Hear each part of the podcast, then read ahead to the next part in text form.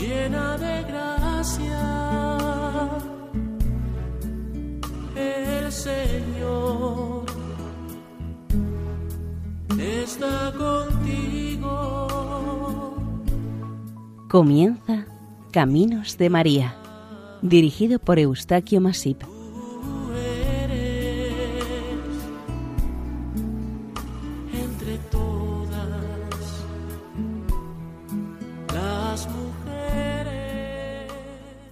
Nuestra cordial bienvenida a Caminos de María, un programa realizado por el equipo de Radio María, Nuestra Señora del Lledó de Castellón. Si después del nombre de María hay una advocación dirigida a su persona, que sea la más invocada, aludida o citada, es la Virgen del Rosario. Cada día es centro de oración en miles de casas, pueblos, iglesias, individualmente y en todo momento. Cada rezo del Santo Rosario invoca, evoca y rinde culto a María. A través del Rosario se hace presente María en todo momento y en cualquier parte. Evidentemente, la Virgen del Rosario y el Rosario están íntimamente ligados y unidos. Podríamos decir que son lo mismo. Para entender el significado de la palabra rosario, veamos el origen de este vocablo. Procede de rosa o rosas, seguramente de cuando los griegos y posteriormente los romanos adornaban con coronas de rosas las cabezas de las estatuas de sus dioses o diosas, como muestra simbólica de su afecto. Rosario significa corona de rosas. Cada rosa simbolizaba un rendimiento de amor, afecto o adoración al dios o diosa correspondiente. Esta costumbre estaba bastante extendida y frecuentemente se veían en plazas y calles desfiles en dirección a algún templo para poner a los pies del ídolo su ofrenda agradecida. Cuando el cristianismo empezaba a extenderse por el imperio, observó estas prácticas paganas, adoptándolas y adecuándolas a los nuevos tiempos. Según la tradición, cuando las mujeres cristianas eran conducidas al martirio por los soldados romanos, iban adornadas con coronas de rosas en la cabeza, como signo de la alegría que suponía entregar su vida y su alma a Dios. Por la noche, los demás cristianos recogían discretamente las coronas de los mártires y por cada rosa recitaban una oración o un salmo por el eterno descanso del mártir o la mártir.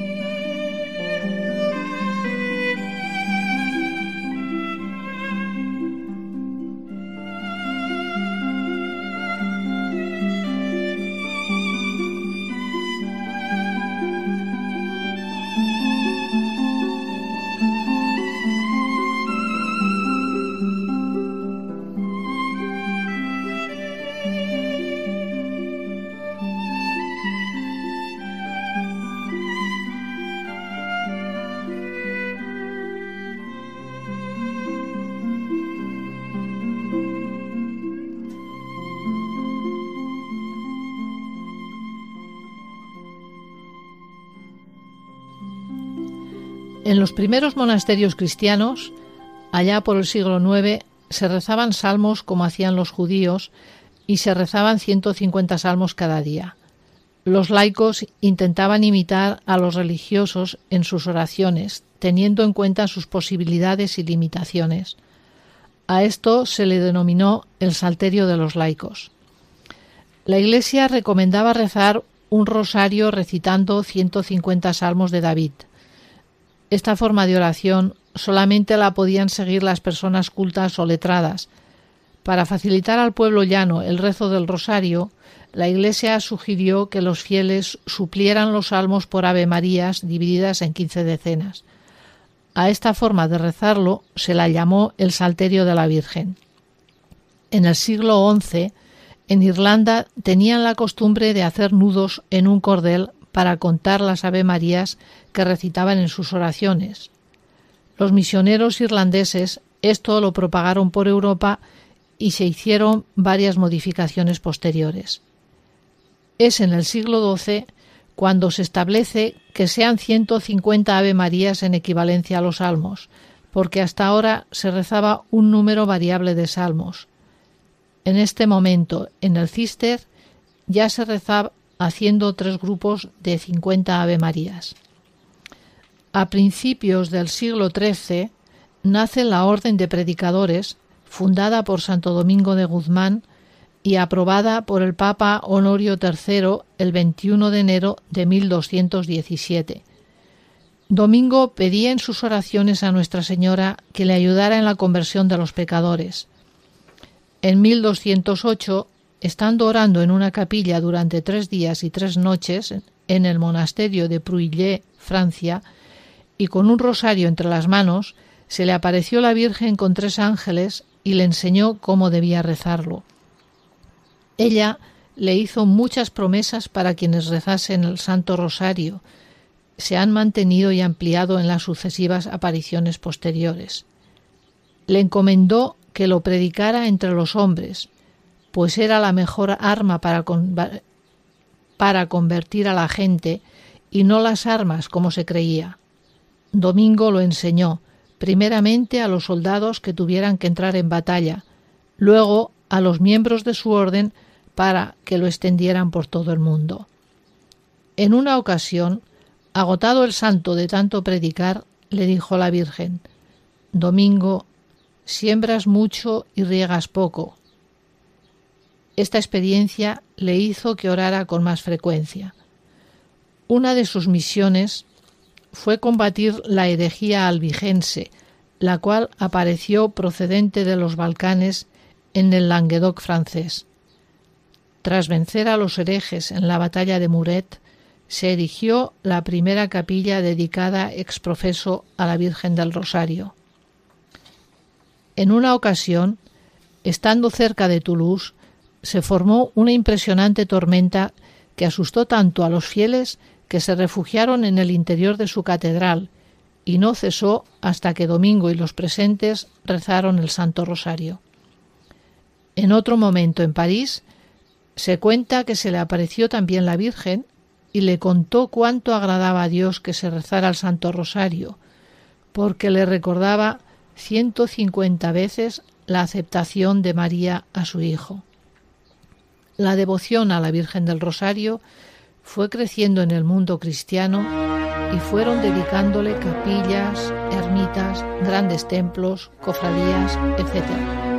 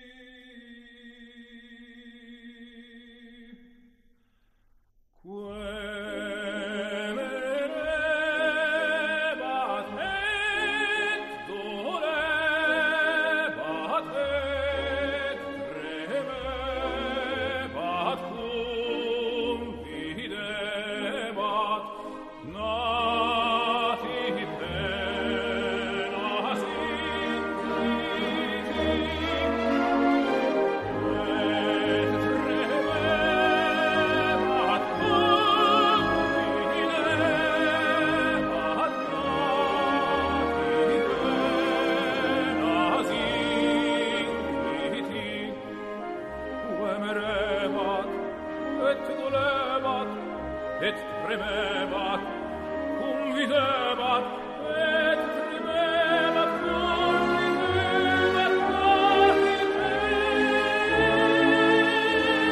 parti eras ehin kreitin, uemerevat, et dolevat, et tremevat, cum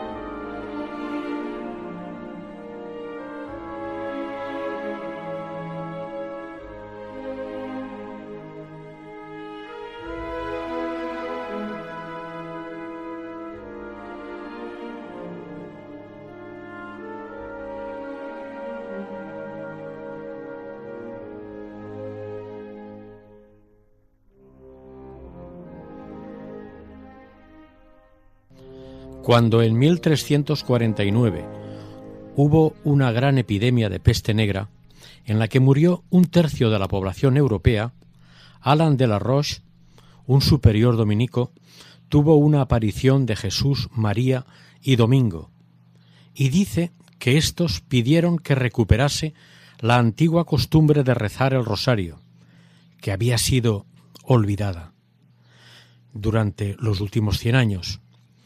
En este tiempo, los cartujos intercalaron el Padre Nuestro y meditaban distintos momentos de la vida del Señor. También se añadió, se añadió el Amén al Ave María. El Padre Alan propagó de nuevo con sus frailes el rezo del rosario. A partir de aquí se le dio una forma similar a la que ahora conocemos y contó con la total aprobación eclesiástica. De aquí se extendió a toda la Iglesia. También se añadió el Santa María, Madre de Dios, al Ave María, por lo que el rosario es anterior al Ave María completo. Recordemos que como oración o antífona ya figuraba en el misal romano de 650. El Papa Sixto IV en 1479 aprobó el rosario y el Papa Inocencio VIII en 1485 otorga las indulgencias correspondientes. El 7 de octubre de 1571 tuvo lugar la batalla de Lepanto entre los ejércitos cristianos y los turcos. Estos últimos asolaban los países del este europeo y tomaban numerosos cautivos en sus asaltos y correrías. Para terminar con esta situación, algunos países cristianos organizaron una flota para combatirlos.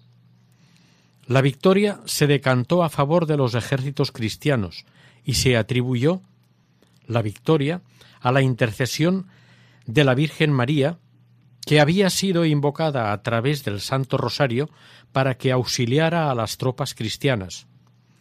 El Papa Pío V participaba en este momento de la batalla en una procesión en pro de las tropas cristianas y sin haberle comunicado nadie lo que había pasado en Lepanto, anunció al final de la procesión la victoria cristiana. Este Papa establece oficialmente el rosario como lo tenemos ahora, es decir, Padre Nuestros, Ave Marías y Gloria.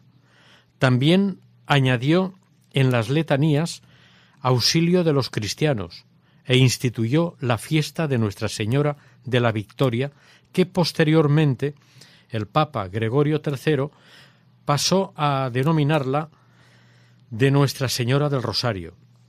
En el siglo XVII, el dominico Timoteo Ricci, organizó el rezo del rosario entre quienes aceptaban dedicar una hora al año para rezarlo.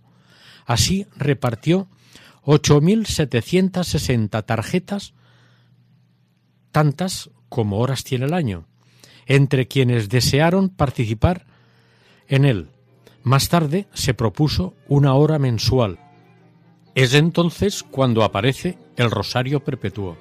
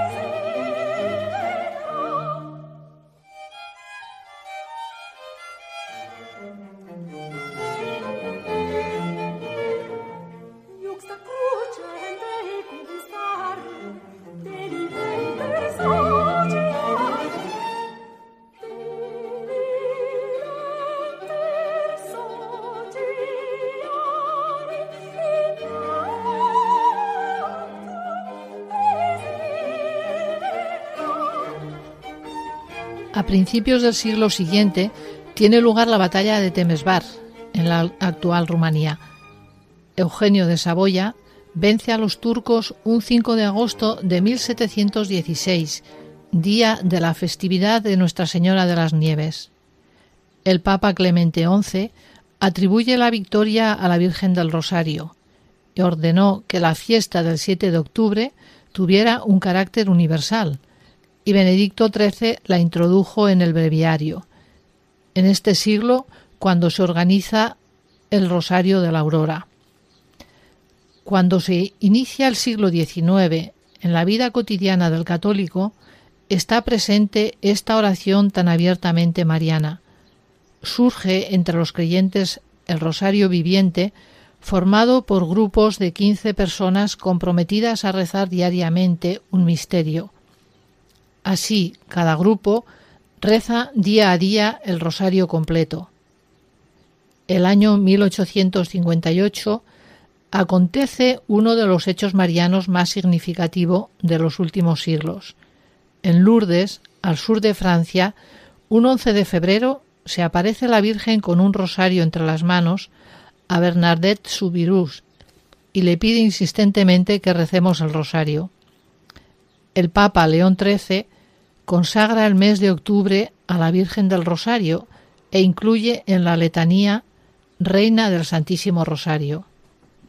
Se le denomina el Papa del Rosario, pues escribió un total de doce encíclicas entre 1883 y 1898, en las que el tema central era el rosario. Apenas terminadas las apariciones de Lourdes, surgen unas nuevas en un pueblecito de Portugal.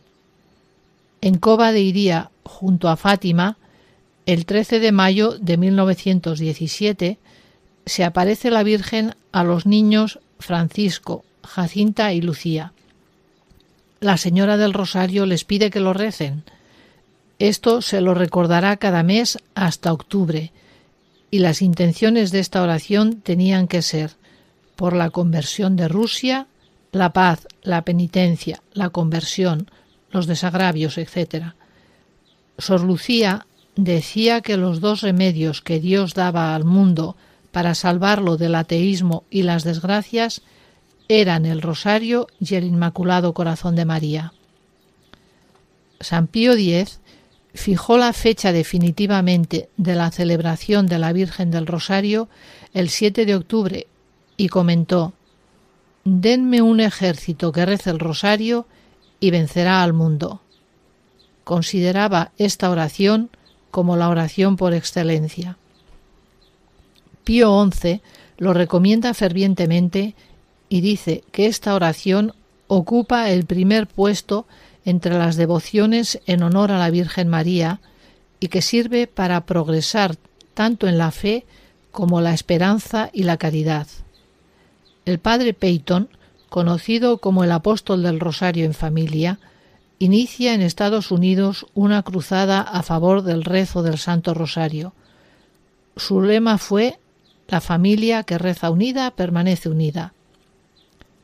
El Papa Pío XII, en la encíclica Ingruentium Malorum, declara que el rosario en familia es una oración idónea. También consideraba que era el breviario de todo el Evangelio y además garantía de salvación. El Papa Bueno, Juan XXIII, decía, si cada día no rezo las tres partes del rosario, el Papa no ha orado.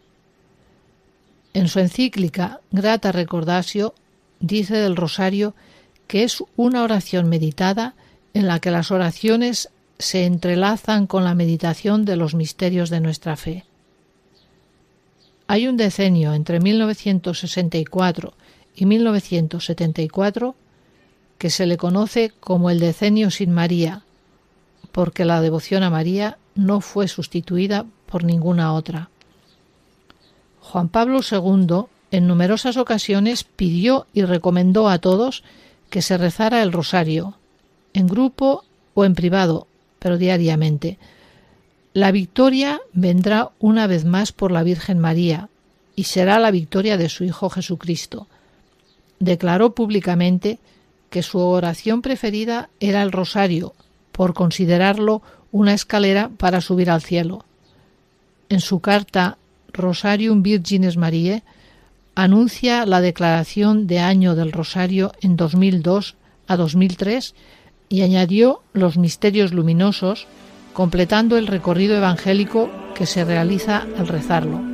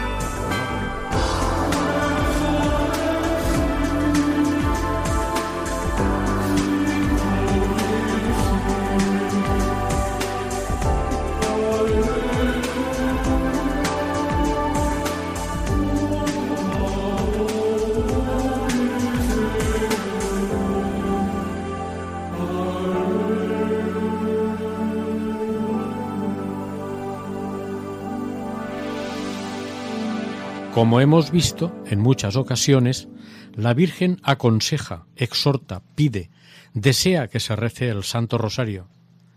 En cada una de sus apariciones tiene entre sus manos un rosario, la corona de rosas. La Virgen del Rosario está presente en cada aparición. El rosario es un encadenamiento de oraciones sencillas para homenajear a la Virgen María por una acción de gracias, una petición o simplemente como nexo de comunicación con ella sin más pretensiones. Es una simple comunicación afectiva, de familiaridad o devoción. Debe haber una cierta predisposición para rezar el rosario, una puesta en el sitio para que, a pesar de los despistes, esta plegaria vuelva a su cauce.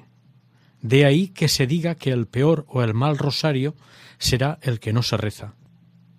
La relajación en el rezo no se debe a la monotonía de la iteración, sino a la paz y al abandono que la persona pone en manos de la madre. Es como el niño que se duerme en los brazos de su madre plácidamente, sintiéndose protegido. De esto, la conveniencia que se aconseje para estar en vilo de una cierta incomodidad con el fin de orar con mayor atención. Cualquier momento del día o de la noche es adecuado para rezarlo y para contar las oraciones es válido cualquier objeto dedos de las manos, piedras, papelitos, un lápiz, un rosario clásico, uno anular, lo que importa es la intención y la disposición espiritual. Son muchas las imágenes de María que se representan con un rosario entre los dedos de sus manos. En todos los casos manifiesta su deseo de que se rece en favor de la humanidad para salvar, sanar, curar al hombre, satisfacer la voluntad del Padre por las muchas transgresiones que el ser humano comete y que desagradan a Dios. María intercede constantemente ante su Hijo a favor de quienes alteramos frecuentemente el cumplimiento de la voluntad del Padre. El rosario contiene los principales misterios de la religión católica y su meditación promueve virtudes y las refuerza.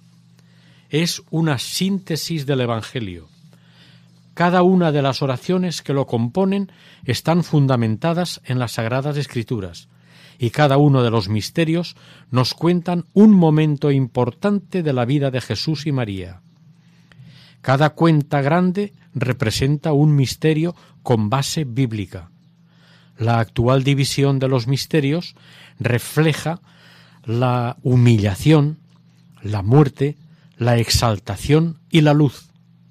A través de los misterios pasamos por la vida, la pasión, la muerte e iluminación de Cristo. Es una oración sencilla, humilde y especial, porque María es nuestra principal intercesora ante Dios.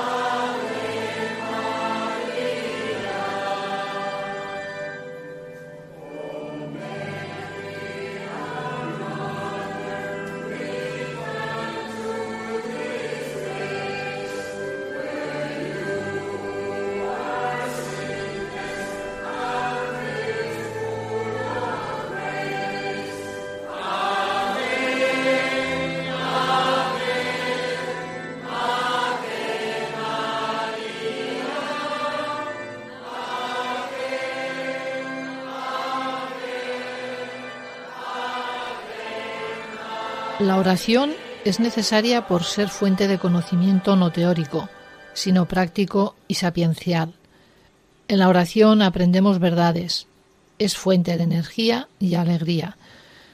En la vida cristiana tenemos que gastar mucha energía, pero hay que recuperarla para seguir ejerciendo, y esa recuperación se obtiene a través del reposo, la paz y el sosiego que nos da la oración sincera. Aquí cabría recordar aquello. Marta, Marta, andas inquieta y nerviosa en tantas cosas. Hay que cargar pilas con arreglo a nuestro desgaste. María y la Iglesia nos dan el rosario como fuente de conversión diaria. Cuando la Virgen ha pedido que se rece el rosario, siempre ha presentado una serie de promesas a quienes lo hicieran, algunas de las cuales más significativas podrían ser estas. Recibir gracias y protecciones especiales. Se otorgará virtud y buenas obras. El alma que se encomiende con el rosario no perecerá. Quien rece el rosario devotamente no conocerá desdicha y no tendrá muerte violenta. No perecerá sin los sagrados sacramentos y participará del paraíso. Quien propague el rosario será asistido en sus necesidades. Quien se encomiende a mí con el rosario intercederá por él todo el cielo.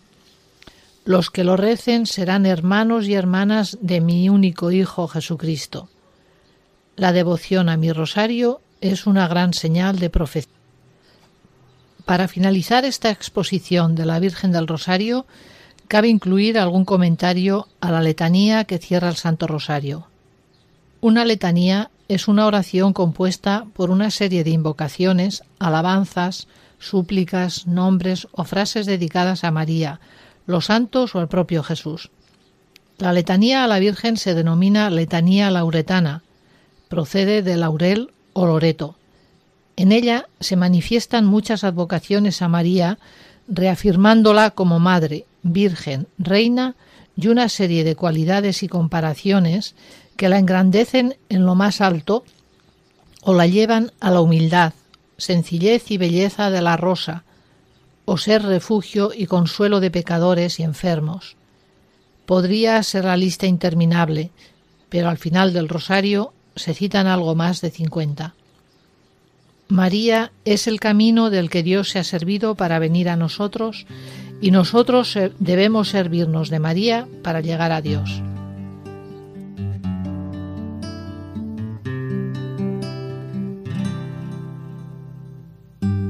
Desde aquel día en que tu corazón le dijo al Señor, desde el instante en que en tu pecho nació el más grande amor, desde el momento de la anunciación, en la que un ángel señaló en tu vientre al Espíritu alegraste tan llena de gracia y de felicidad, tan dulce y tierna como eres tú, mi Virgen celestial, formaste parte del gran reino, dando un gran signo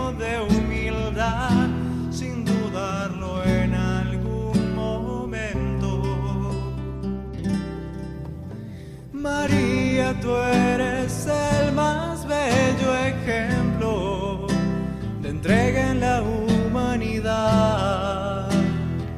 Dame tu fuerza para continuar. Ven, lléname de ti solo un segundo y estoy seguro que eso bastará para acercarme un poco más al camino de Jesús.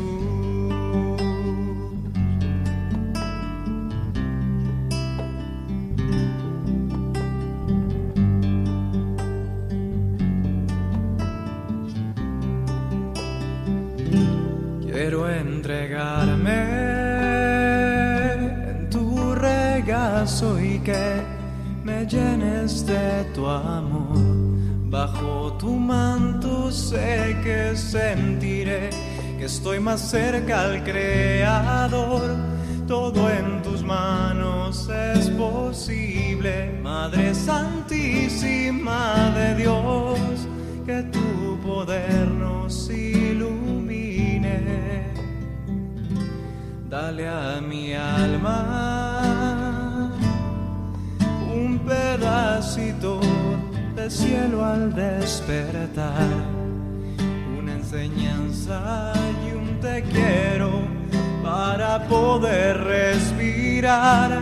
Ponme de nuevo en el sendero y aléjame de todo mal. Este es mi ruego más sincero. María, tú eres el bello ejemplo de entrega en la humanidad.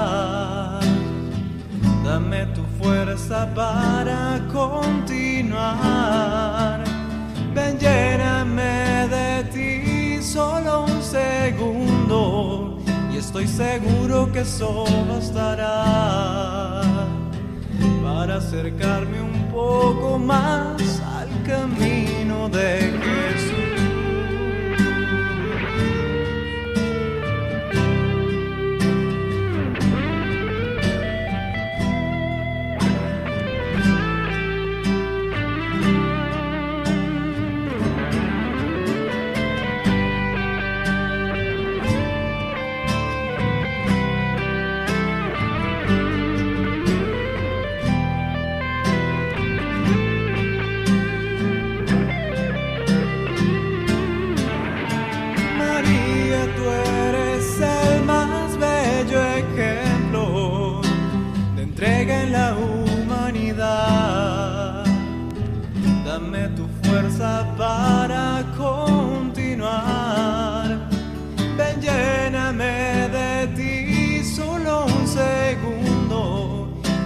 Seguro que eso bastará para acercarme un poco más.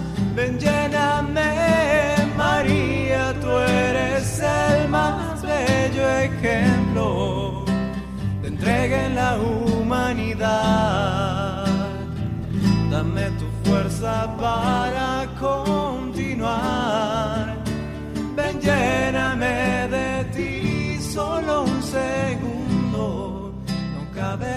que eso bastará para acercarme un poco más al camino de Jesús. Este ha sido el capítulo del día de hoy en Radio María dedicado a la advocación de la Virgen del Rosario. El equipo de Radio María en Castellón, Nuestra Señora del Lledó, se despide deseando que el Señor y la Virgen nos bendigan.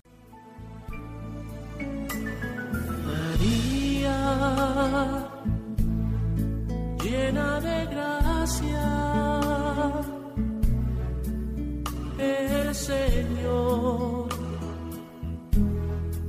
está contigo.